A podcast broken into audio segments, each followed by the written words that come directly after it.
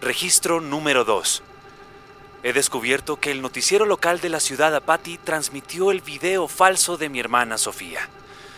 Esto me preocupa. Trabajé allí y siempre se nos pidió verificar la información antes de transmitirla. Voy a hablar con el director del noticiero. Necesito entender qué pasó. Para el registro. Estoy en las oficinas del noticiero local. El aire está cargado de creatividad. Todos parecen buscar la próxima historia viral. Director, ¿tiene un momento? Roberto, qué sorpresa, claro, claro pasa. ¿Qué te trae por aquí? Necesito que hablemos sobre el video de Sofía. Mm, Sofía, ¿cuál Sofía? El video viral que ustedes transmitieron. El de la chica que dice que el alcalde es... eh, Ah, sí, el video del alcalde alienígena. Ha sido la mejor historia que hemos encontrado en meses, ¿puedes creerlo? Un alien el alcalde. Director, la del video es mi hermana. ¿Qué? ¿En, en serio? ¿Por qué tu hermana está diciendo eso? Bueno, en realidad no es mi hermana. Ese es el problema. Roberto, no te estoy entendiendo. ¿Es o no es tu hermana? Sí, es mi hermana. Pero ella nunca dijo eso. Es un video falso creado con inteligencia artificial. Ah, claro, debí suponerlo. La hermana del mejor reportero que conozco no haría esas declaraciones. Lo siento mucho, Roberto. Di- discúlpanos. ¿No me cree? ¿No cercioraron la fuente? ¿No comprobaron la calidad del video? ¿No ven errores de lógica allí? Roberto, ¿crees que tenemos tiempo para eso?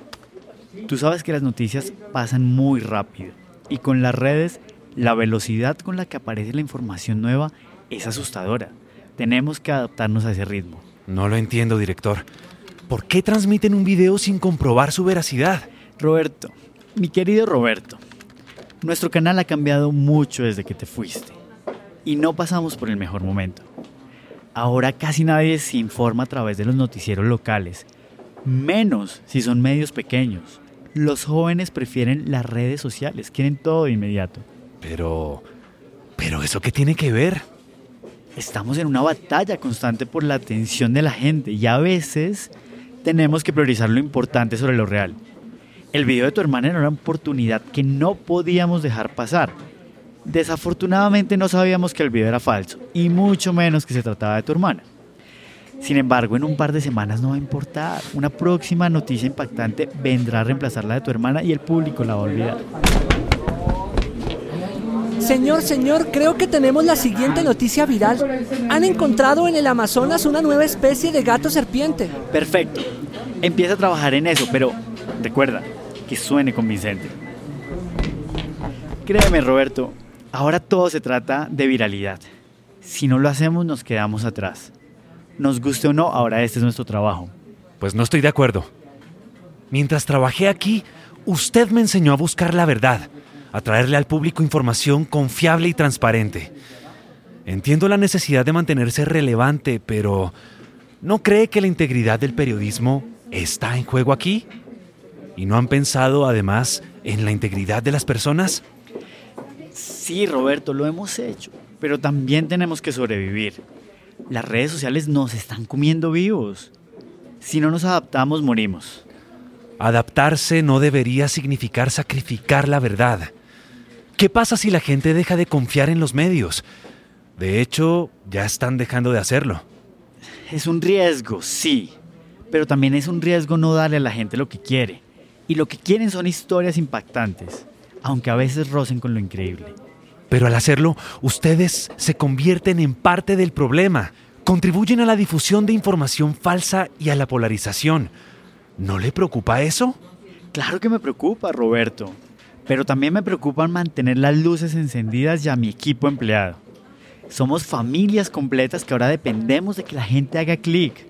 Es una línea muy fina la que estamos caminando. Entiendo la presión, pero no podemos olvidar nuestra responsabilidad con la verdad. Si pensaban transmitir el video, debían verificar si era real. Además, tampoco deberían transmitir imágenes o videos de las personas sin preguntarles antes. No sabes cómo han afectado a nuestra familia. Es cierto. No lo pensamos, Roberto. Tú deberías volver acá. ¿Qué? No, director. No, menos así. Están reforzando sesgos de rasgo sobresaliente. ¿Se- ¿Sesgo de rasgo sobresaliente? No empieces con tus términos, Roberto. Sí, empiezo, director. Es esa tendencia que tenemos a enfocarnos en los hechos o características de la información que resultan más llamativos, dejando de lado información relevante para tomar decisiones o emitir juicios de valor sobre algún tema. Tienes un punto, Roberto. Nuestra profesión nos exige ser cuidadosos con la información, pero dime, ¿cómo competimos con todos los otros medios que responsablemente difunden una ola de desinformación? Ahí está la clave. En esa ola de desinformación, la gente necesita un medio en el que puedan creer. Esos deben ser ustedes. Todos en Apati están cansados de las mentiras y seguro los buscarán. Bueno, puede que tengas razón. Puede ser hora de reevaluar nuestras políticas. Sería un buen primer paso. Y por favor, consideren hacer una corrección pública sobre el video de Sofía. Cuenta con eso. Y Roberto, gracias por recordarnos la importancia de mantenernos fieles a nuestros principios.